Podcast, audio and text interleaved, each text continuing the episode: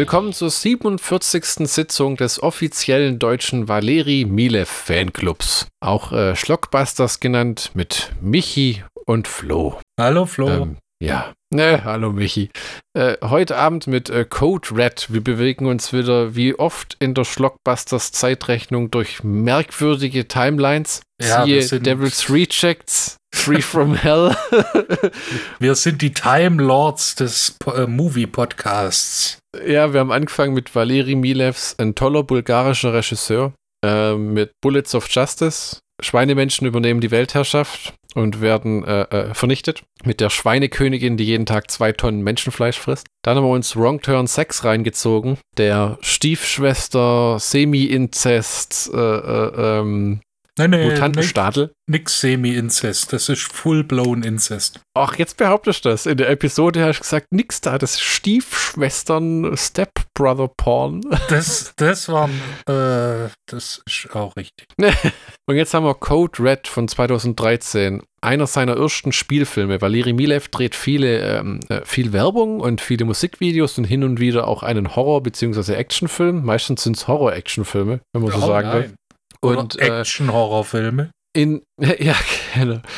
Und in Code Red, äh, sage ich, ist dieser Valeri Milev, den wir aus Wrong Turn und Bullets of Justice kennen, noch nicht ganz da. Er ist dabei, sich zu entwickeln. Genau, das, was äh, bei Wrong Turn angefangen hat, wurde bei äh, Code Red erkannt und bewusst eingesetzt. Und bei Bullets of Justice hat er es auf die Spitze getrieben. Ja, wofür der Typ nämlich bekannt ist, ist eigentlich abgefallene, brutale, kreative Fantasy, ich weiß gar nicht, wie man das richtig sagen will, extreme Kills, extreme Figuren und, und äh, bei Wrong Turn und Bullets of Justice einfach auch durch eine in sich schlüssige, wenn auch total durchgeknallte Geschichte. Ja, und äh, Wrong Turn 6 hat einen tollen Showdown, Bullets of Justice hat einen abgefahrenen Showdown. Der Film hier hat leider nicht mal ein richtiges Ende. Ja, Würde ich mir, das ist, das ist, der Film hat genauso ein Ende wie Blood Rain 3 von Uwe Boll. Hast du, das auch so, hast du da auch so leichte Flashbacks bekommen? Weil, äh, man kann es einfach gleich sagen, der Film endet mit so einer Art Fotoclip-Show und dann wird ein Mädchen plötzlich zum Zombie, die hier eine tragende Rolle spielt und dann ist einfach fertig. Ja? ne? Also der Film geht eigentlich nur 81 Minuten und da ist schon großzügiger Vorspann reingerechnet. Äh, Also das Ende ist auf jeden Fall ungewohnt düster. ungewohnt düster und abrupt. Ja. Das ist so ein, entweder ist uns das Geld ausgegangen, wir hatten kein Footage mehr oder wir hatten einfach keine Drehtage mehr oder irgend, es, es wirkt für jemand, der sonst bei seinen Filmen sich so viele Gedanken macht und plant und tut und äh, und macht, ist das irgendwie so, ist das so diese Clipshow, die da kommt. Da werden nur Fotos eingeblendet in Schwarz-Weiß am Ende. Und da habe ich gedacht, ah, kommt jetzt noch irgendwas, weil man sieht, wie sie Zombies mit dem Flammenwerfer in Brand stecken und die Flammenwerfer hat man gar nicht gesehen vorher. Dann sieht man diesen einen US-General wieder und da ich gedacht, okay, kommt irgendwas? Aber nein, dann war es das einfach.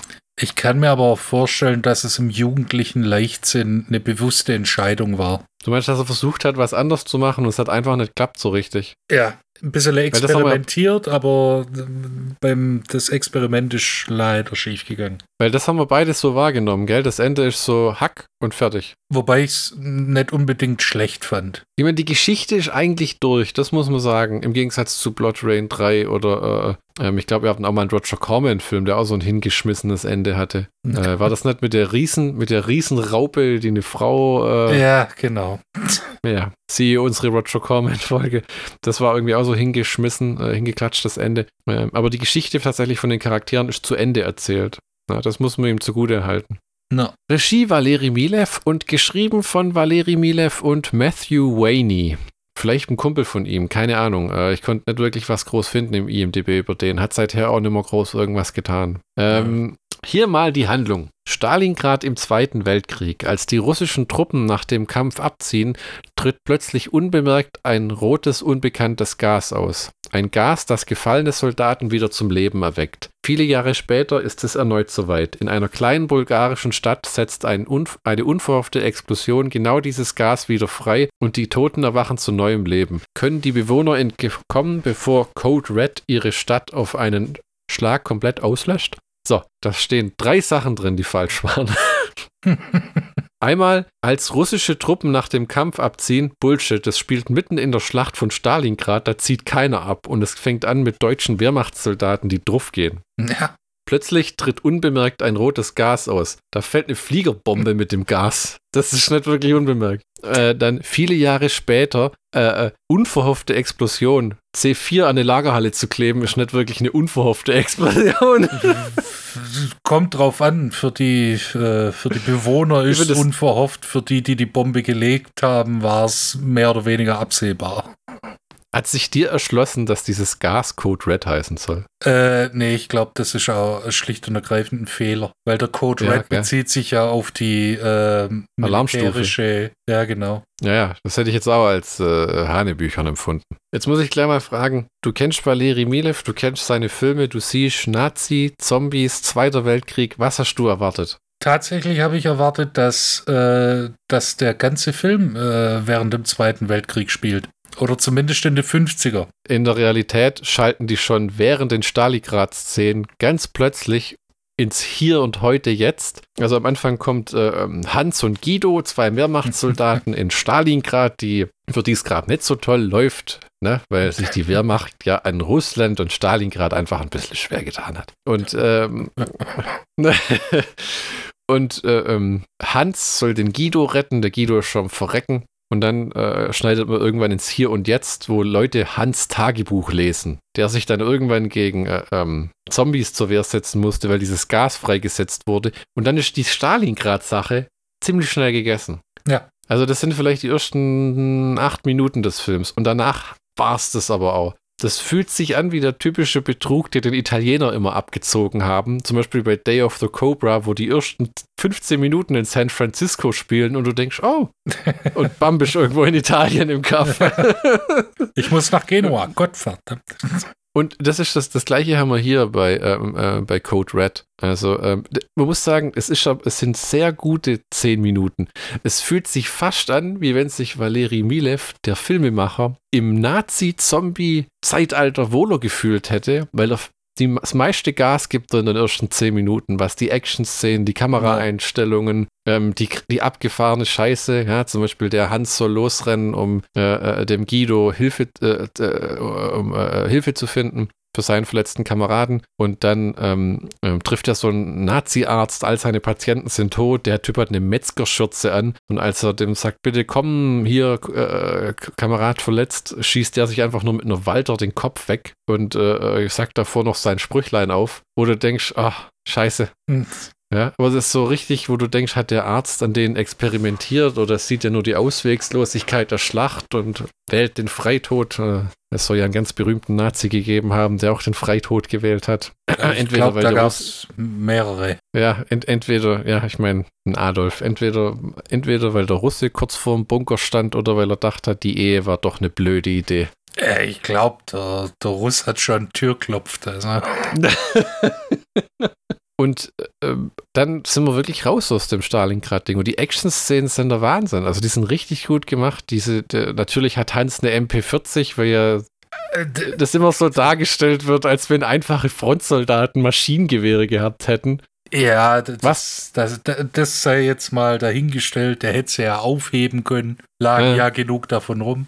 Ähm, aber jetzt, wo du sagst, die ersten acht Minuten habe ich sofort ja, das ist ein Valeri Milev-Film. Ja, weil der, der, der, wird angegriffen von russischen Soldaten, der mäht zwei nieder oder einen Meter nieder, dem anderen rammt das Bajonett quer durch den Kopf.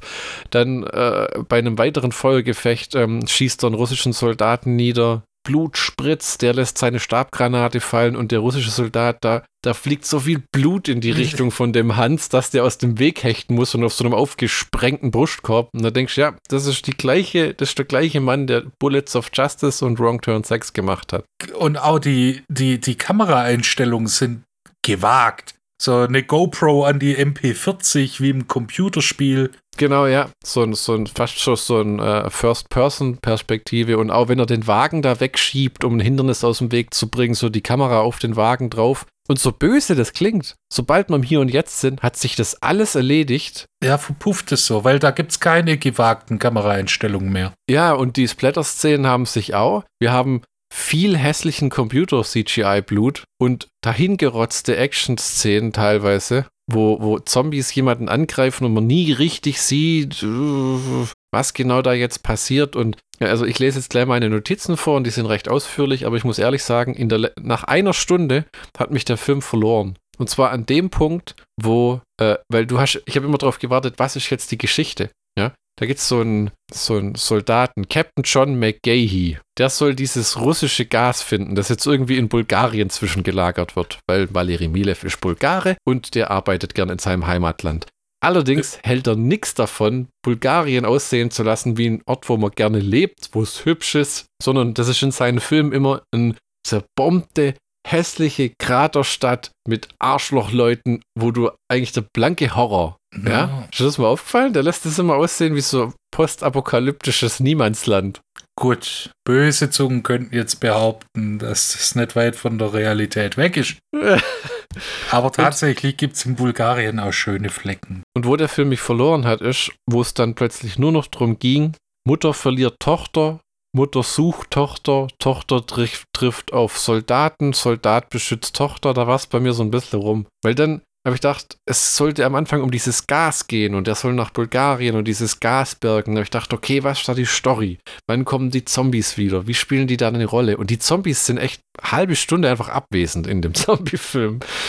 Was genau wie bei Bruno Matthijs Zombie-Duologie einfach nicht funktioniert. Wenn du einen Zombie-Film machst ohne Zombies, das ist wie wenn du im Fernsehen einen Beitrag über das Tier, über ein Tier machst und die Leute labern, aber du siehst das Tier nicht. Ich will euch nicht labern hören, ich will den Hund sehen oder die Giraffe oder was weiß ich, ja. Das ist, das ist so. War deine Aufmerksamkeit eingefangen bis zum Schluss? Tatsächlich. Ja, Echt? also ich fand den Film tatsächlich wirklich überdurchschnittlich, nicht weit über dem Durchschnitt, ja. aber um Welten besser wie äh, die Spätwerke des Herrn Mattei. Ja, das ist natürlich wahr. Es ist immer noch ein handwerklich gut gemachter Film, aber so dieser äh, absolute Valeri Milev-Vibe, der geht verloren nach den Stalingrad-Sachen. Das ist wie wenn er am liebsten das alles in der Nazi-Zeit gemacht hätte, weil dann gibt es noch so einen coolen Shot, wie äh, die Kamera rauspennt aus dem Gebäude und du siehst diese ganzen Nazi-Zombies und Russen-Zombies vor dem Gebäude und einer steht, steigt, äh, steigt noch aus so einem Wehrmachts-VW-Beetle, was auch immer aus ähm, und dann ist Schluss. Und dann denkst du, vielleicht war das Geld einfach irgendwie nicht da, weil dann hat es so, so B-Movie-Action. Ja gut, der Film hat, an, hat in Anführungszeichen nur drei Millionen gekostet. Ja, aber ich habe, äh, es ist immer schwer, wenn man eine Sache erwartet und dann kriegt man eine andere präsentiert. Na, ich, hm. ich glaube, wenn das, wenn du von Anfang an gewusst hättest, dass Stalingrad nur bedingt eine Rolle spielt, dann wäre es ja, anders dann gewesen. Wir mal anders auf die, äh, äh, äh, auf die Sache reingegangen. Ja, ja. Lass uns etwas äh, auf den Inhalt eingehen. Dieser ähm, John McGahey, Captain John McGahey wird nach Bulgarien geschickt, um das Giftgas ausfindig zu machen, das dort irgendwo gelagert werden soll nach dem Zweiten Weltkrieg. Und äh, der wird dann abgeholt von einem Soldaten, der dann ihn auf einem Weg zu seinem Hotel, keine Ahnung, also der fährt ja zu so einer Ärztin. Ich dachte erst, der fährt ins Hotel, aber dann bei so einer Ärztin, die suspendiert worden ist. Und der ihre Tochter ähm, ähm, spielt nachher auch eine Rolle, die ist das Kind äh, die nachher alle suchen und beschützen und so. Und da fahren sie an so einem Puff vorbei und da habe ich gedacht, ha, ja, Bulgarien. Aber dass der Puff nachher so eine große Rolle spielt. Ich meine, die, die, die, die, die, die, auch die Prostituierten, die dort arbeiten, müssen ja für so viel herhalten.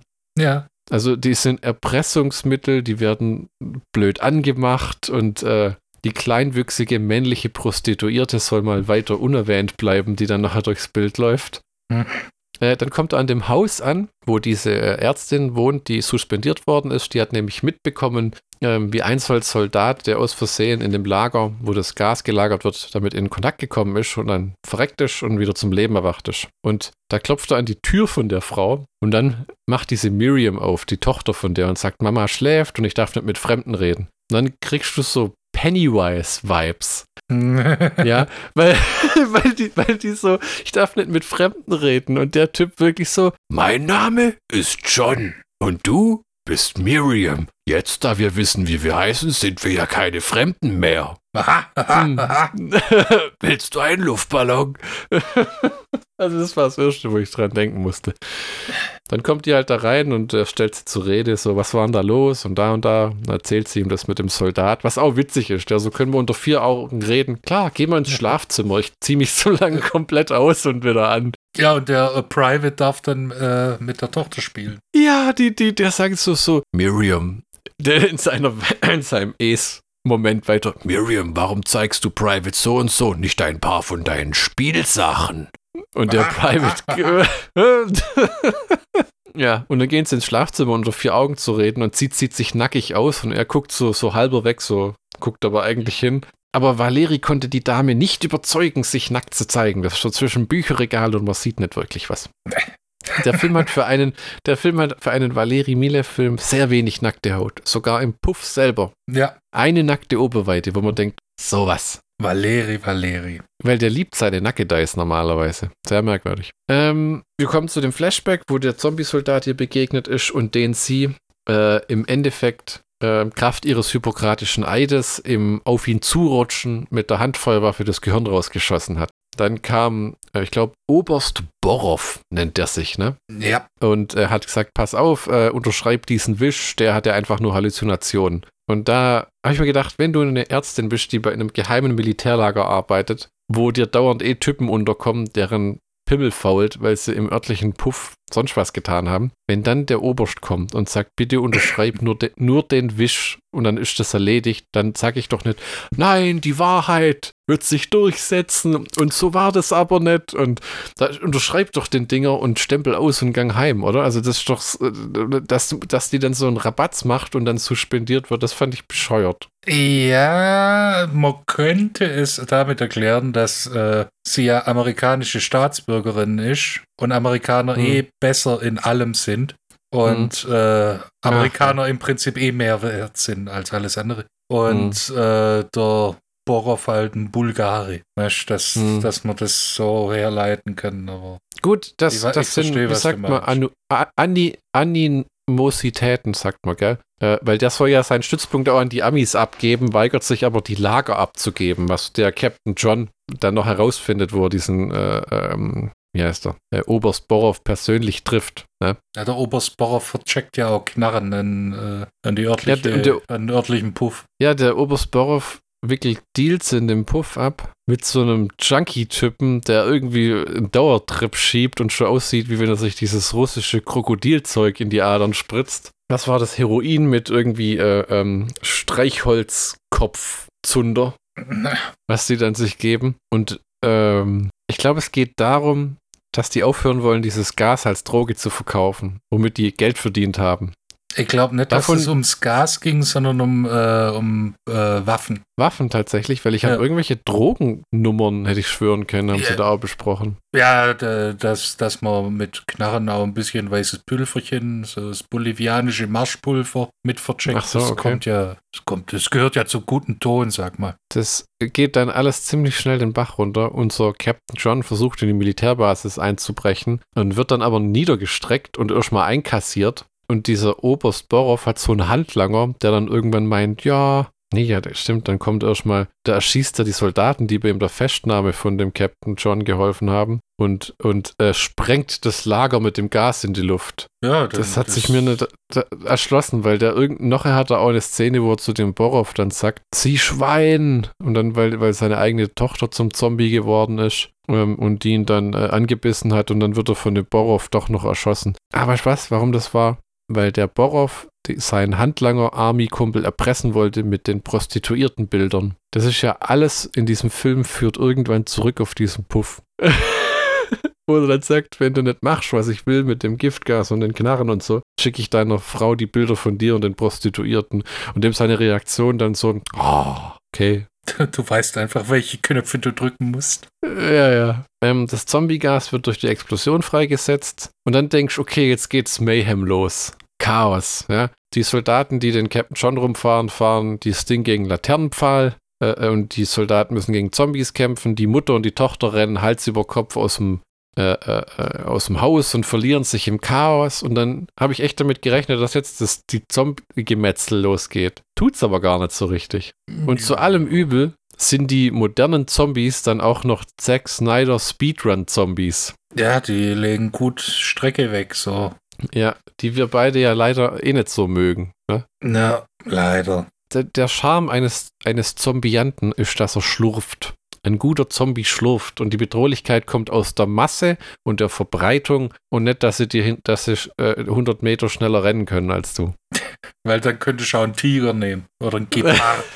ähm, die, die Dr. Bennett, äh, die Mutter von der Miriam, äh, die von Captain John keinen Luftballon bekommen hat, flüchtet in einen Tunnel und heult dann nur rum, dass sie ihr Kind verloren hat. Und dann geht die, die äh, Party da unten auch los. Ja, nachher geht in dem Tunnel auch der, der Spuhai los, weil einige infiziert sind und dann werden sie aus dem Tunnel vertrieben. Unterdessen läuft die Miriam zurück nach Hause, wo sie sich halt auskennt. Und am Anfang wird so eine alte, grätige Frau eingeführt, die bei denen äh, im Flur wohnt, äh, äh, auf dem Geschoss wohnt und die greift dann die Miriam an. Und da kommt irgendein Nachbar und schlägt auf die ein, wo du immer denkst, trifft das? Passiert was? Splatter? Nein? Man muss dem allerdings sagen, die Zombies in dem Film sehen gut aus. Also ja. die Wehrmachts Russen-Zombies sehen gut aus und später die modernen sind so Pusteln, Kostümzombies. Also man hat sich viel Mühe gegeben. Ne? Dieses äh, Bruno Mattei hat ja mit Island of the Living Dead und Zombies The Beginning demonstriert, wie man krustig aussehende Zombies macht. Oh ja. Diese Voodoo-Zombies. Ja? Da hat sich George A. Romero mit seinem, was war es, Türkis oder lilanem Make-up noch mehr Mühe gegeben. Aber hier ist wirklich wow. Also Prosthetics und so, das hat echt gedauert, die so hinzuschminken. Muss man echt zugute ja. halten. Dafür sehr, sehr wenig Zombie-Action. Ja, äh, also der Film also er wirkt zwar ja. günstig, aber nicht billig. Das, falls es Sinn ergibt. In meinem Kopf tut es das. Äh, es stößt dann Miriam auf Captain John, der irgendwo eingesperrt sitzt und Miriam hilft ihm, also ich glaube hinten im Truck noch drin, ne? Ja, im Polizeiauto. Sie, ja, die ist umgekippt ist und die Soldaten sind tot, weil sie gegen die Zombies verloren haben. Und sie hilft ihm dann quasi aus, ähm, bei der Flucht aus diesem LKW und dann beschützt er sie. Und da hat es dann ähm, in meinem Kopf so ein bisschen Knack gemacht, weil ich dachte, oh Gott, jetzt geht es nur noch um das Kind und beschützt das Kind und hier und da. Dann war es eine Zeit, eigentlich ist das Ende fast wie bei Doomsday. Hast du den Film mal gesehen? Einen britischen Splatter-Endzeit-Action-Film von Neil Marshall. Mhm. Auch mit Bob Hoskins heißt er, glaube ich, oder? Bob Hoskins. Wo das Gleiche ist, äh, wo die Leute am Ende versuchen, in so eine sichere Zone zu entkommen. Gute Alternative wäre auch das Ende von Bad Boys 2, wo die die amerikanische Botschaft mhm. versuchen zu stürmen. Ähm, weil das ist jetzt am Endeffekt, worauf es hinausläuft. Also die versuchen, ähm, aus dieser Zombie-Zone, aus dieser Stadt rauszukommen, die genau wie Gotham City in äh, Dark Knight Rises, Gott, so viele Beispiele, abgeriegelt wurde. Und die Soldaten wollen halt eigentlich nicht, dass da irgendjemand entkommt. Meinst du so wie in 28 Weeks Later? Ja, genau. aber nicht wie in 28 Days Later. Ähm, und äh, am Ende der John, Captain John, wird im Verlauf der Beschützung, da treffen sie dann noch auf so Säuberungssoldaten, die alle umbringen sollen. Ne? Ja. Und die Zombie-Seuche einzudämmen. Der wird irgendwann gebissen und lässt sich, wird dann zurückgelassen, recht sang- und klanglos. Äh, da fand ich zum Beispiel das Ende von dem in Dawn of the Dead von Zack Snyder viel besser, der auch gebissen wird, der dann sagt, ich knips mich dann nur voll aus. Weil hier ist mehr oder so weniger, ich bleib da, alles okay, wir fahren weiter, dü, dü, dü, weg. Ja, dann rennen sie über so einen weißen Sand auf die Soldaten zu, äh, an der Grenze von der Stadt. Die Zombies hinter ihnen werden niedergemäht. Dann rennt die Mutter mit dem Kind aus dem Bild und dann ist vorbei. Dann kommt so eine Fotoclip-Show und dann sieht man, wie das Kind, das sich kurz davor in der Hand verletzt hat. Ich habe mich geschnitten. Äh, ja, kommt so hoch, so Bäh! Directed by Valerie Milev. Ja, aber äh, hier äh, Captain John wird umgelegt von der. Von, Tatsächlich? Ja, vom Doktor im Off. Ach, weil, Gott, weil, weil, er dann am Ende sagt, äh, ja, fahr dann mal los, ich bleib hier, tschaußen.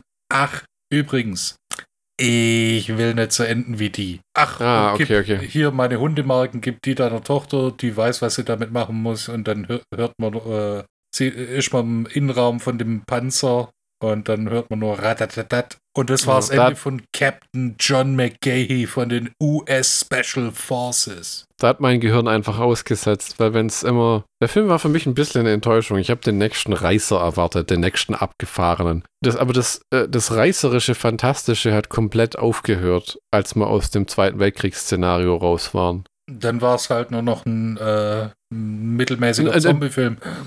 Ja, ja aber halt auch ohne irgendwelche Splatter-Szenen. Das wirkt ein bisschen wie wenn sie ihr Geld am Anfang verbraten hätten, weil das sehr teuer war. Uniformen, Splatter, Blut. Ich meine, das ist auch gut, ja, aber so diese riesigen Geld, äh, riesigen Splatter-Effekte, die sie am Anfang haben, davon hast du nachher gar nichts mehr. Finde ich. Ja, du hast, äh, äh, äh, du hast mal einen blutigen Schuss, aber das hast du bestimmt auch gesehen, wenn sie das mit CGI so hingedreht haben. Ähm, hm, nee. War für mich ein kleiner Flop, ich muss sagen, hm, nee, hm. Ja, ich würde mal sagen, diese, diese Stalingrad-Szene, das, das würde, oder das hebt den Film ins Überdurchschnittliche für mich. Weil ansonsten Echt? ist es nur ein 0815 Zombie-Streifen. Ja, der, der, der, das, ähm, die 80 Prozent, 85 Prozent. Ja, es wirkt wie so ein Sci-Fi-Channel-Zombie-Film nachher. Keine richtigen Gore-Effekte, keine irgendwie nackte Haut sonderlich, sondern am Rand steht mal eine, die kein BA hat. Ich sage jetzt nicht, ich brauche Tonnen von nackten Leuten, aber ähm, der Charme von dem Regisseur war halt teilweise, dass er ja. einfach zu allen Leuten gesagt hat. Also äh, ein heutiger Valeri Milev, Bullets of Justice, Wrong Turn 6 Valeri Milev hätte zu John gesagt, du bist ein riesiger Muskelprotz, wir müssen dich einmal nackt haben, wie du gegen Zombies kämpfst. weißt, so wie Vigo Mortensen in dieser, ba in dieser Sauna-Szene, in ja, diesem genau. David Cronenberg. weißt sowas. Weil abgefahren muss ja nicht teuer sein. Mhm. Aber das ist alles so. Und das Bulgarien ist, sieht wirklich aus wie eine einzige Ruine in dem Film. Manche Gegenden sind vielleicht auch ärmer und so, aber warum, warum es denn dann immer dahin zieht, wo es aussieht wie Plattenbau und äh, ähm, russische Hinterlassenschaften? Weil das halt so war. Und es ist ja auch noch äh, eine äh, Dingens, es ist ja äh, auch noch eine äh, Militärstadt. Also die Leute, die dort leben, arbeiten in, auf der Militärbasis oder für die Militärbasis. Hm. Hm. Und äh, tatsächlich muss ich dann noch sagen, dass ausnahmsweise hatte ich Sympathie für die Figuren. Tatsächlich. Ausnahmsweise. Selbst für das Kind. Was um alles in der Welt hat dir an dem Kind gefallen? Das war nicht so aufdringlich. Es war nicht Bob. Bob ist der Antichrist. Aber es war auch keine Annika aus äh, Verfluchtes ja, Amsterdam. das ist richtig. Aber äh, gut, die, wie alt war die da?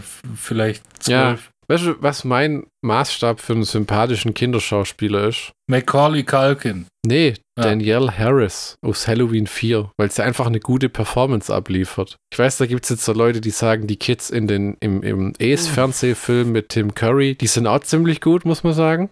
Aber wenn es so um wirklich junge Schauspieler sind, äh, geht, die fand ich wirklich gut. Den habe ich letztens auch mal wieder anguckt und da muss ich sagen, ja, ordentlich. Da kann man nichts sagen. War das äh, Halloween 4, war das der Film mit Michael Myers? Wo äh, von ja, den wo Toten auf, und, äh, äh, aufersteht und alle Nee, nee, nee.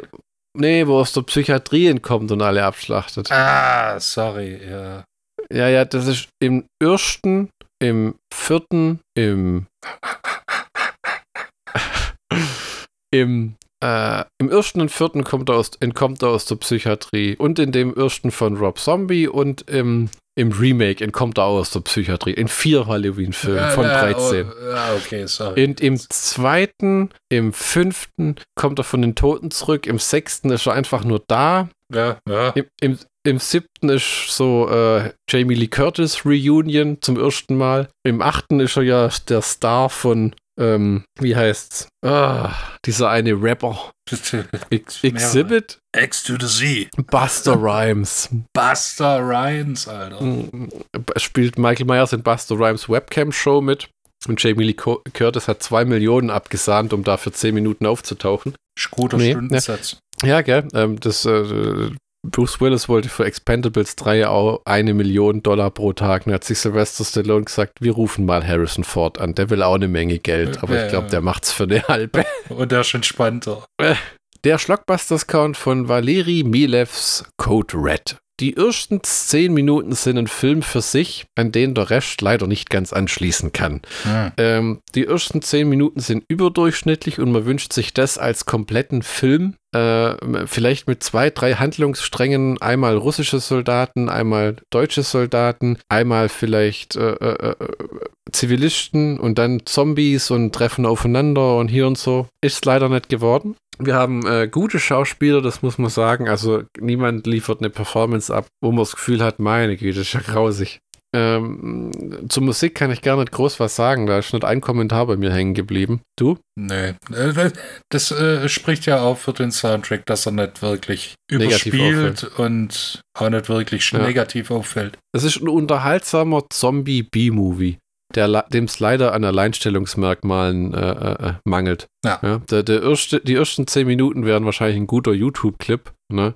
dieses ganze Nazi-Zombie-Ding. Äh, und danach äh, äh, trifft es ein bisschen ab in was, wo man auch mal kurz wegschauen kann. Na, was aber nicht heißt, dass er grottig ist. Ja, ist okay. Das, ein, das Einzige, was stellenweise wirklich grottig war, war die deutsche Synchro. Alter. Ja, gut. Da, da, ja. da, haben sie teilweise, da haben sie teilweise einfach drauf geschissen, ob das überhaupt irgendwie lippensynchron ist und ob die Person überhaupt redet, die sie da gerade quatschen lassen. ja. Ähm, nächste Woche äh, geht's weiter mit äh, Michi an der Podcast-Front mit The Boat That Rocked. Auch äh, Radio Rock Revolution, eine äh, Komödie, die, glaube ich, in den 60ern spielt, über die damalige Zeit der äh, Piratenradiosender in Großbritannien, als es, glaube ich, verboten war, tatsächlich Rock im Radio zu spielen. Wo einfach, ja, weil das, äh, das staatliche Radio einfach keine Musik für junge Leute gespielt hat. Die haben nicht zur Zielgruppe gehört. Ja, das, und dann hieß ja, glaube ich, der Wortlaut, das Ausstrahlen eines solchen Senders vom großbritannischen Festland ist verboten. Oder irgend sowas war der Knackpunkt nachher, ne? Ähm, nächste Woche äh, eine weitere äh, Musikfolge. Folge. Ja. Genau. Äh, äh, äh, ja, ne? Es gibt nichts mehr zu sagen. Außer. Es sei denn, ihr habt noch was zu sagen. Ja? Es gibt nur noch eine Sache zu sagen, Flo. Auf Wiederhören.